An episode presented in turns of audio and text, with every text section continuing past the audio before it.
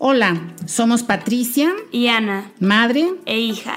Este es Fírmamelo, un espacio para platicar lo que vivimos, dar a conocer nuestras opiniones y compartir el conocimiento de invitados increíbles.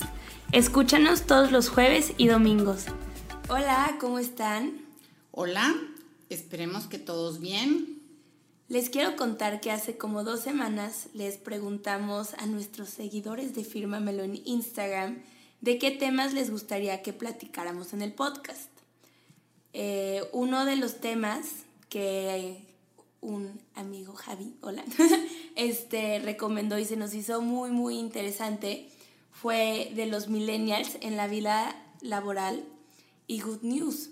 Aquí tenemos a la nutodóloga, no se creen, pero que ha dirigido muchas tesis al respecto Además de que formó como mamá a hijos millennials y como maestra pues a sus estudiantes que actualmente son los que están en la fuerza laboral. ¿Sí se dice fuerza laboral? Sí, muchos millennials y muchos X me ha tocado. Pues sí, además de esas tesis que he dirigido y gracias a eso he seguido aprendiendo de estos maravillosos millennials, adorados, Déjenme contarles que estudié acerca de las características de las diferentes generaciones en una clase en el doctorado y por supuesto me fascinó. Mis tres hijos, según varios autores, caen en esta categoría de ser millennials, ya que los tres nacieron entre 1983 y 1998. Además, bueno, para esto yo me niego a ser millennial porque ni me identifico con ellos. No se puede ser que 20 años las personas nacieron igual, del 80 al, 2000, ahí sí, todos tenemos las mismas características. Uno, no tiene sentido, pero tampoco me siento generación Z y los cool kids de TikTok porque no crecí en el mismo momento que ellos o con la misma tecnología, porque son los que ya crecieron como cuando se hizo normal las tecnologías que hoy conocemos. Entonces, bien Facebook, que del 95 al 2000 nos merecemos una generación. Especial. O especial. No, hombre, ahorita me vas a matar, porque así de especiales se creen. Pero ¿sabes qué pasa, hija? Las generaciones se miden, supuestamente antes eran cada 20 años, porque era el tiempo en que te reproducías normalmente, ¿no? O sea, la gente ya se reprodujo. Pero eso también se ha cortado. Pero ahorita... Eh, Aquí esto me da mucha risa porque efectivamente tú le dices a alguien de estas edades, tú de 22, alguien de 35. no, no, no. Yo, no, ese ya no es millennial, ese ya no, no. O sí, nació en los, o sea, tu hijo más grande nació en el 83 y tiene 37. El que nació en el 80 tiene 40. Yo no tengo un hijo del 80. Bueno, pero ah. estoy diciendo que los de 80 Mira, eso también depende de qué autor consultes, porque hay unos que dicen que es del 80 al 2000 Viste que hice matemáticas bien. Sí, otros dicen del 85, pero entonces ahí te voy, te voy a platicar que lo que te digo me da mucha risa es que nadie quiere ser millennial. Y esa reacción, digo yo, pero ¿por qué si son un encanto? Y es que en el caso de ustedes, tres mis hijos están como en los límites de lo que los autores marcan. Ellos, Víctor y Juan, muy al principio y tú muy al final. Yo estoy muy al final de los baby boomers, entonces pues hay cosas que yo leo y digo, no, yo no soy así, pero hay otras en que sí caes, ¿no? Y eso es lo malo de generalizar. Pero entonces, este, a mí, ¿sabes qué sí me encanta? Que me digan, es que eres la más millennial de mis maestras. Uy, bueno, me fascina. Y todo eso es gracias a mí y porque yo te updateo de la vida de los Jonas Brothers. y ya, a ver, cuéntanos qué sabes de los millennials y de ellos en el mundo laboral. Pues mira, como a todas las generaciones, les afectaron e influenciaron eventos que pasaron mientras crecían y eso te determina. Por ejemplo, los que nacieron en los 80 te van a decir que de las cosas que más se acuerdan es del 911 o 911 y las Torres Gemelas. Los que son de aquí de Monterrey te van a decir que ese día no tuvieron clases por el mal clima y estaban en sus casas cuando supieron de la noticia. Otros más te hablarían del asesinato de Colosio o de la Thatcher siendo primera ministra de Inglaterra o de los Simpson o de Timbiriche o así. Pero te vas acordando. Quiero decirte que, por ejemplo, en mi generación, tú preguntas, ¿qué te acuerdas? Y seas o no seas de Estados Unidos, la gente se acuerda del día que asesinaron a John F. Kennedy, porque fue un así mundial como... Y de ahí, ¿qué fue lo que sucedió? Si te fijas, ya son muy, pocos las, muy pocas las personas como ellos, así, este, gobernantes que andan en, sin escoltas y, sin, y en descapotables. Como me preguntas a mí, el día que se rompió los Jonas Brothers, One Direction, los días más tristes de, tu vida. Así es. O, por ejemplo, en el caso de tus hermanos, pues cuando se murió Ayrton Senna. hay, hay eventos que aunque no seas de ese país ni estás en ese momento, te acuerdas y te marcan. Eso es lo que la gente dice, ¿no? Ok. Entonces, este, algo que pasó después de las Torres Gemelas fueron las medidas de seguridad. Imagínate que en Estados Unidos hasta hubo un nuevo, como una Secretaría de Estado, que se llama Homeland Security. Toda una burocracia, gente, trabajando nada más por la seguridad Homeland Security de Estados Unidos dentro de, porque fue la primera vez que hubo un acto terrorista en su territorio. Entonces, este, aunque no fuéramos Estados Unidos, ¿qué pasa? Que te tienes que quitar los zapatos en los aeropuertos, tienes que pasar por accesos de seguridad, miles de revisiones, esas cosas no se hacían antes.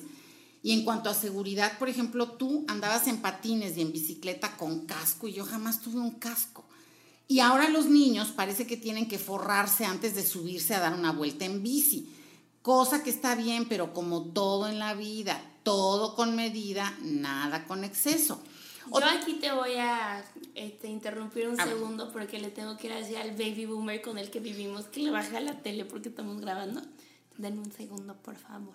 A ver cuando nos vuelven a decir egoístas a los millennials boomers. Yo puse la cara por los millennials y otra vez me mostraron que no quiero ser de esa generación.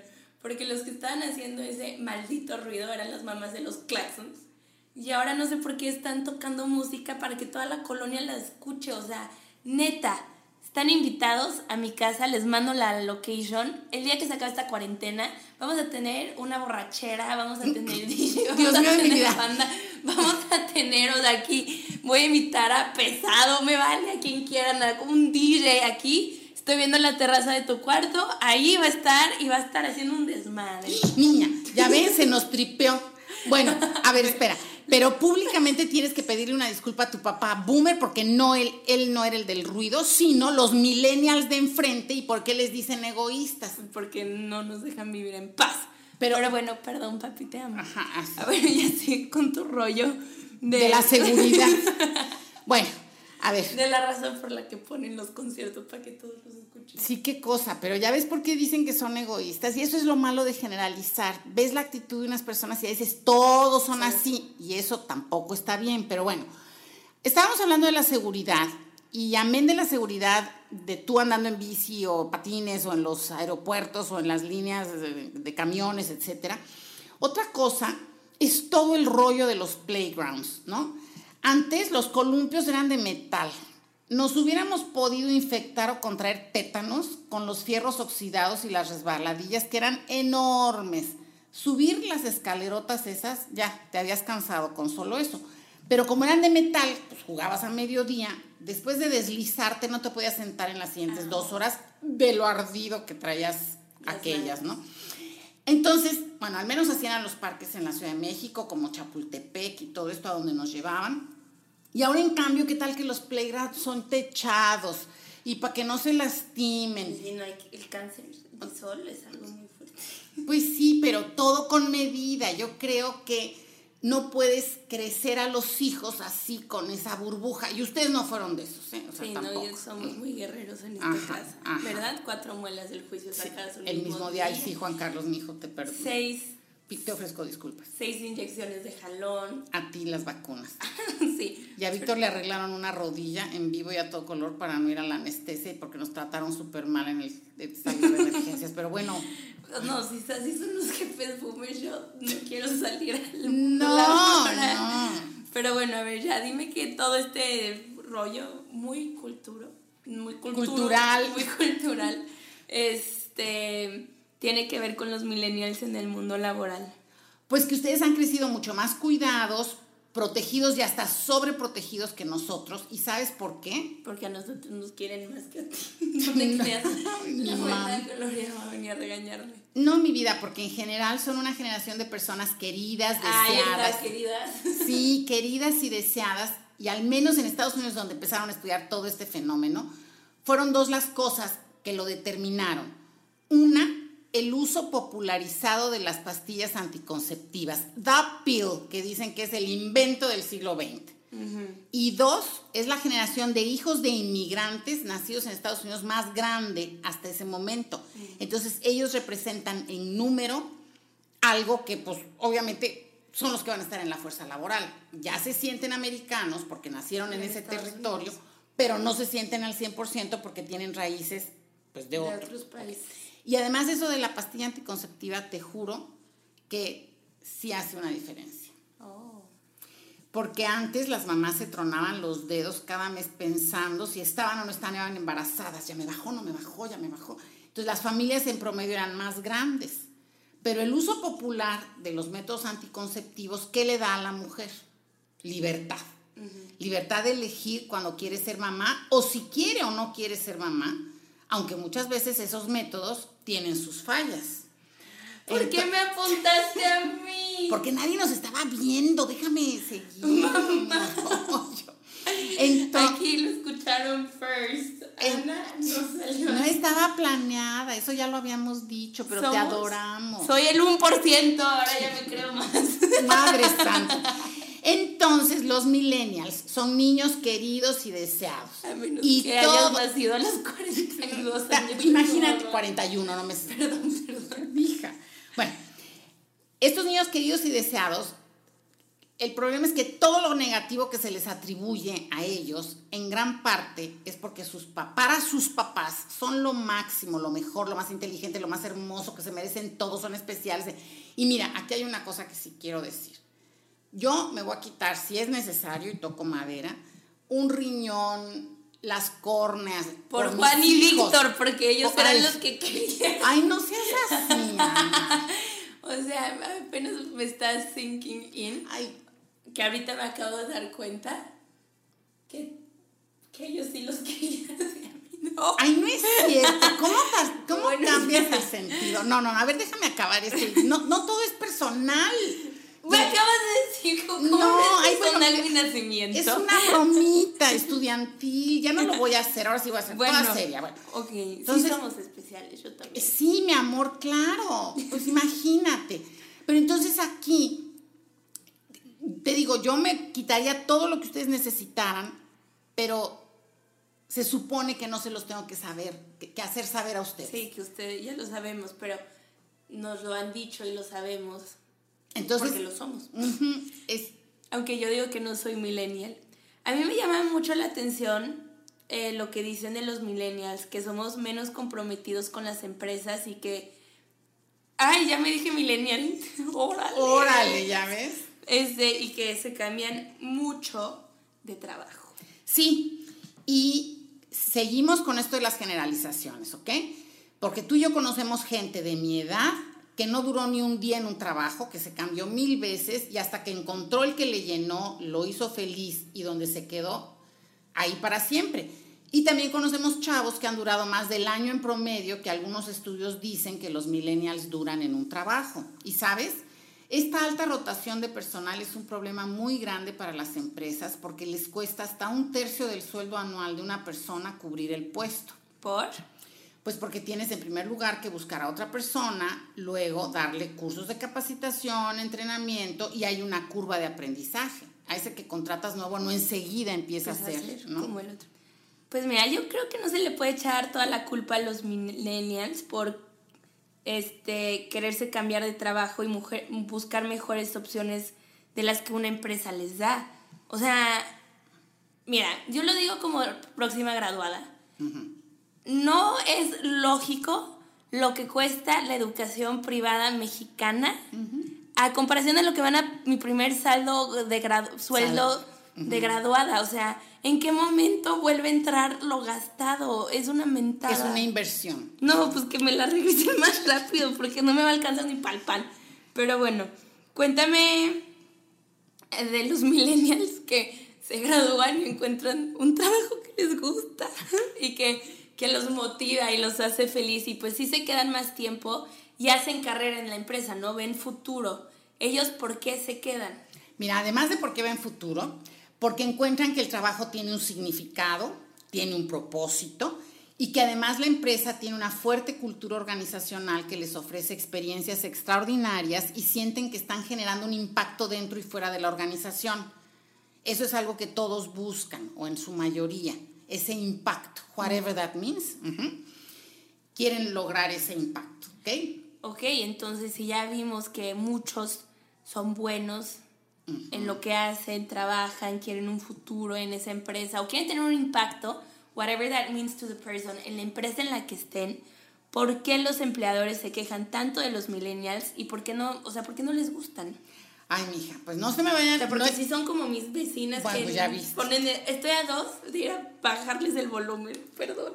Pero fíjate, imagínate, yo como digo, los bebitos que ahorita los durmieron a las 8 de la noche ya los despertaron. Pues eso es no tener respeto, pero eso está muy mal. Voy a contestar tu pregunta. ¿Por qué no les gustan? No es personal, ¿ok? Esto es generalizado, porque son demasiado sensibles a comentarios negativos. Por lo que te dije antes, imagínate que si tú eres, toda la vida escuchaste que eres lo máximo, que eres especial, que nadie como tú, que no sé cuánto, ¿cómo es posible que de la noche a la mañana ese personaje, que ahora es mi jefe o mi jefa, me digan cosas que no me gustan?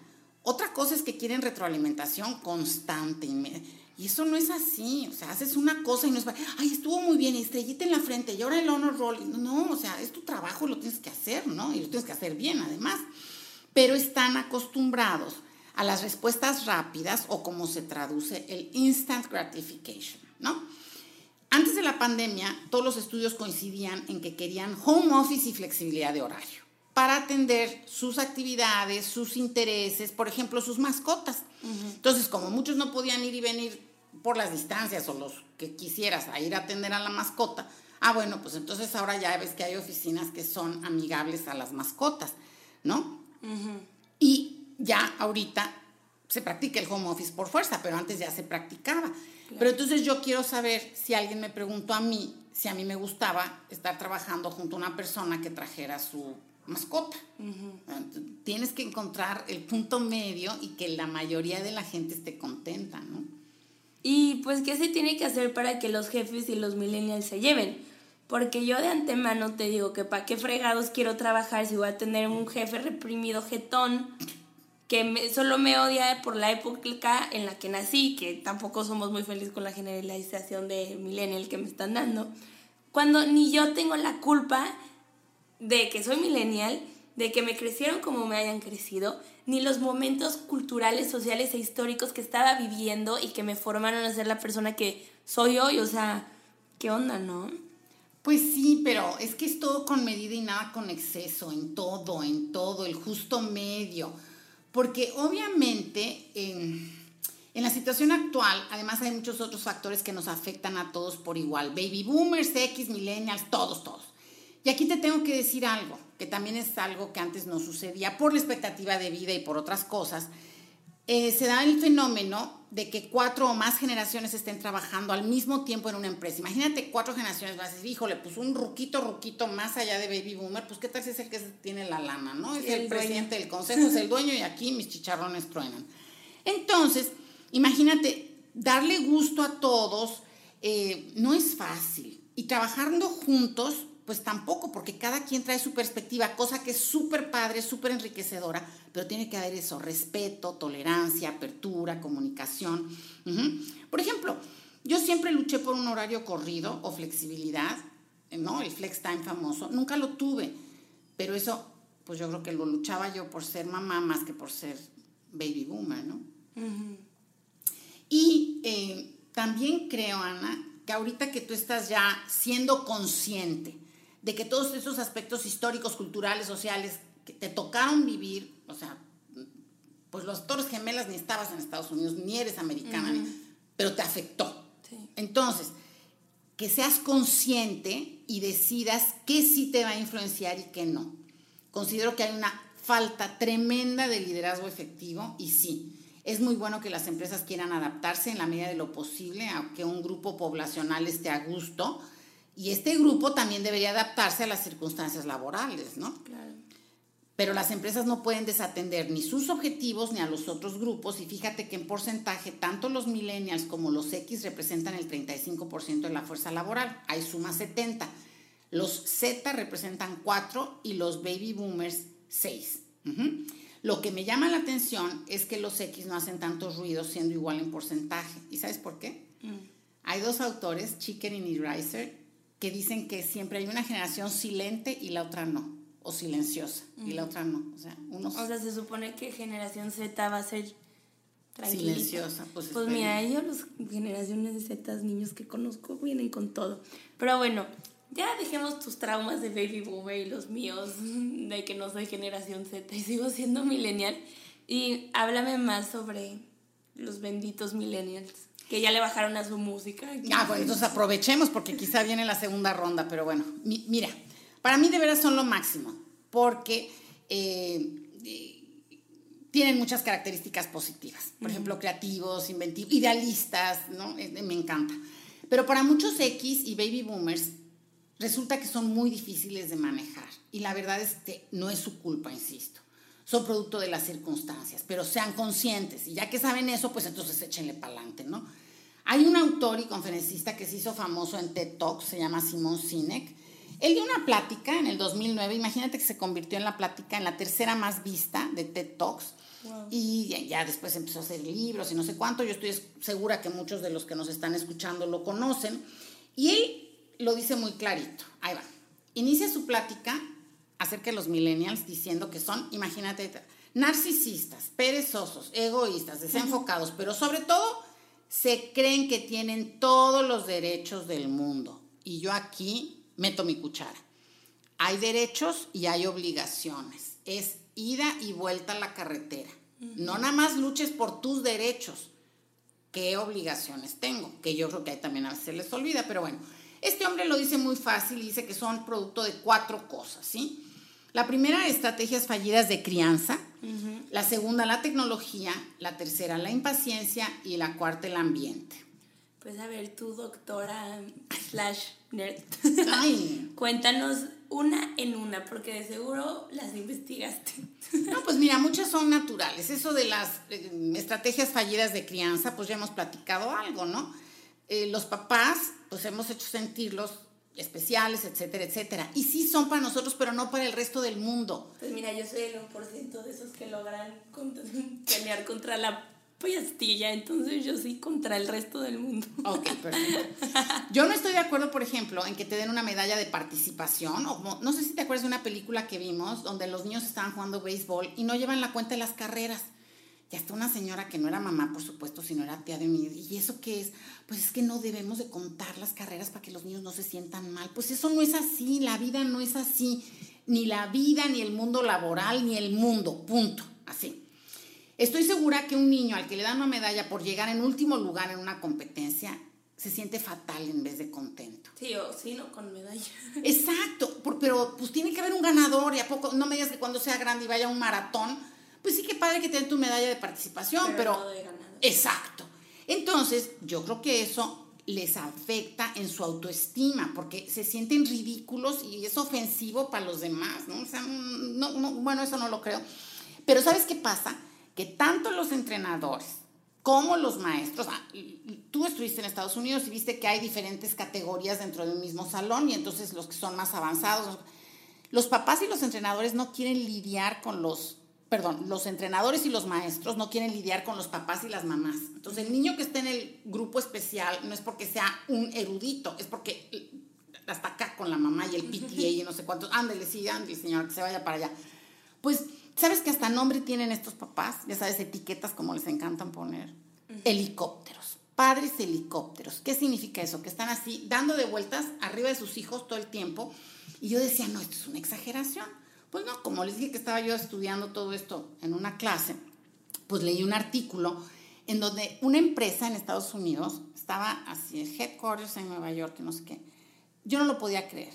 Tenían un salón contigo a donde hacían los chavos recién graduados los exámenes, selección, entrevista. Imagínate que junto, imagínate tú, como me dirías en inglés, picture yourself. Ahí estás haciendo entrevistas y todo, y que junto estemos tu papá y yo negociando tu paquete de prestaciones. O sea, por favor, claro que no lo vamos a hacer. Pero que hubieran papás haciendo eso, yo decía, Dios mío de mi vida, que no han visto simplemente los ejemplos de la naturaleza. Cuando han visto un una mamá águila dándole de comer a sus aguiluchos grandotes ahí, bombones, ¿no? En el piquito le dan, mejor les enseñas a volar, les das herramientas para que vuelen con sus propias alas. Entonces aquí estás coartando, mutilando, y en vez de que con esfuerzo crezcas como el proceso de una mariposa que cuas rompe el capullo y se hace preciosa, estás mutilándolos. Eso es pésimo, eso es pésimo. Porque otra cosa es que no van a aprender a manejar la frustración. Ejemplo A, yo con las vecinas, con los taxonazos, con su música, con todo lo que hacen. Oh, no, además los cumpleaños COVID. Hoy tuve que salir por X cosas a la, a la calle, no estaba en la casa durante un tiempo, todo con medida, no soy un covidiota, como ahora le dicen a la gente que sale.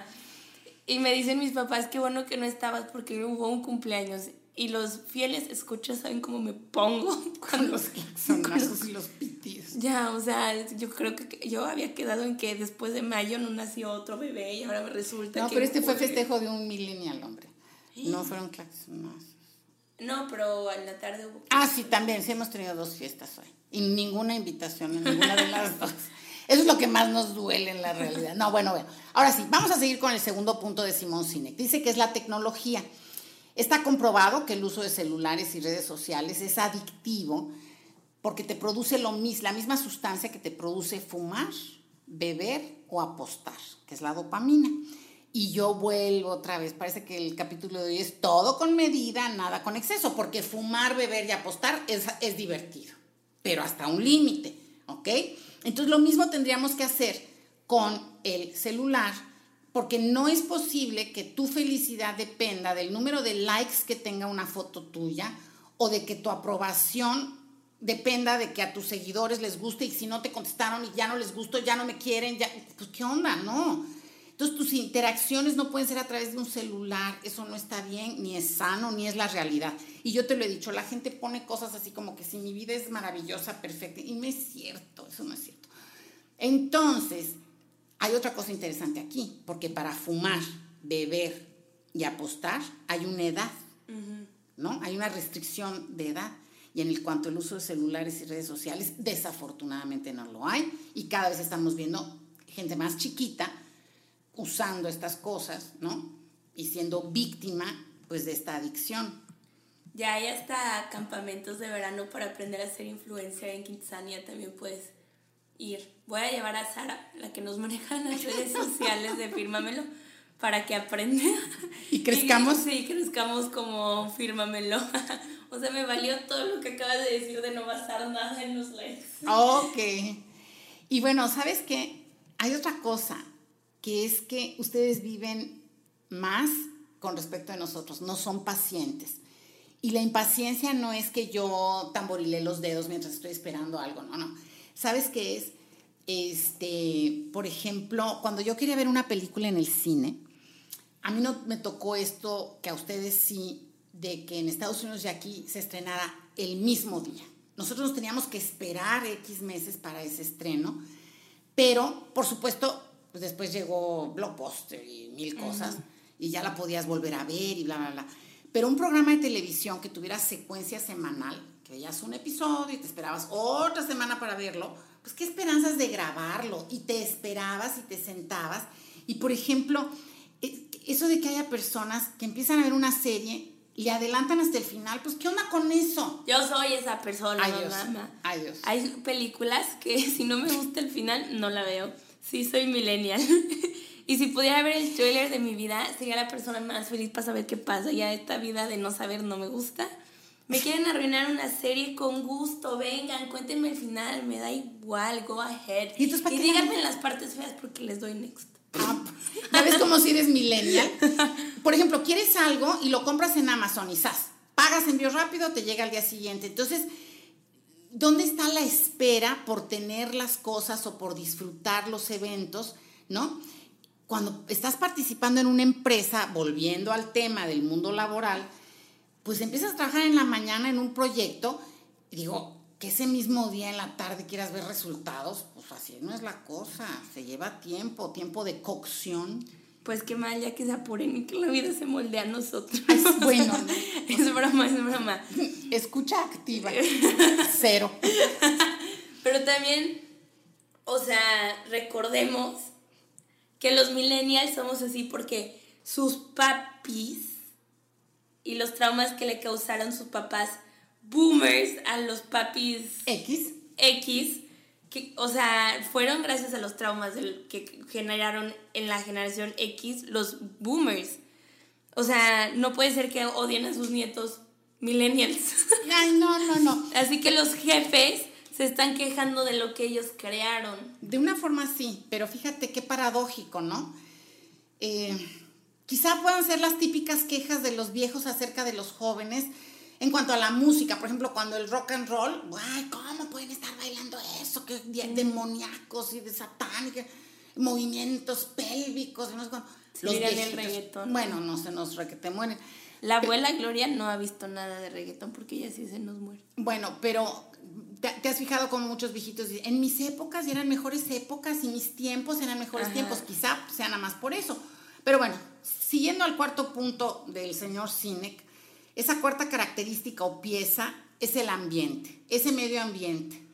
Y aquí hay que limitar el uso de celular, aprender a interactuar con la gente. Pues sí, por eso va a estar cañón después de la cuarentena, donde la interacción humana pasó a ser tecnológica. Efectivamente, todo esto que estamos viviendo no va a contribuir a que desarrollen habilidades sociales para poder manejar el estrés, tener más autoestima, entablar relaciones basadas en la confianza y la cooperación, y que todo lo que vale la pena y que no se consigue en una aplicación como la satisfacción laboral y la fortaleza en las relaciones de amistad y o de amor toman tiempo, no son fáciles, mira, no son lineales, no es del, del punto A al punto B, es como una serpentina que da sus vueltas, retrocesos. Eh, cuando yo pienso en eso, pienso más bien que es un camino arduo, difícil, o como dirían los Beatles, largo y sinuoso camino. Canción Sasa. ¿Cómo se llama? Long and Winding Road. Mm. Hay que aprender a disfrutar los procesos. Y así son los procesos. Hay que desarrollar mecanismos para afrontar situaciones sociales. Y por ejemplo, si ahorita tenemos que ser muy efectivos con el uso de la tecnología y equipos efectivos y liderazgos en época digital y no sé cuánto, tenemos la esperanza de que esto es pasajero. Pero tienes que tener contacto con la gente. Y, y, aprender a eso. Entonces, eso es lo que es difícil ahorita, ¿no? Claro, no, está cañón. Este, además sí hay que desarrollar las o sea, bueno, a mí me gusta hablar con la gente, a mí no se me hace un problema muy grande, ¿no? Y de hecho hicimos un, pero va más allá de eso, es desarrollar tus habilidades blandas, de las que hicimos todo un episodio por si quieren escucharlo.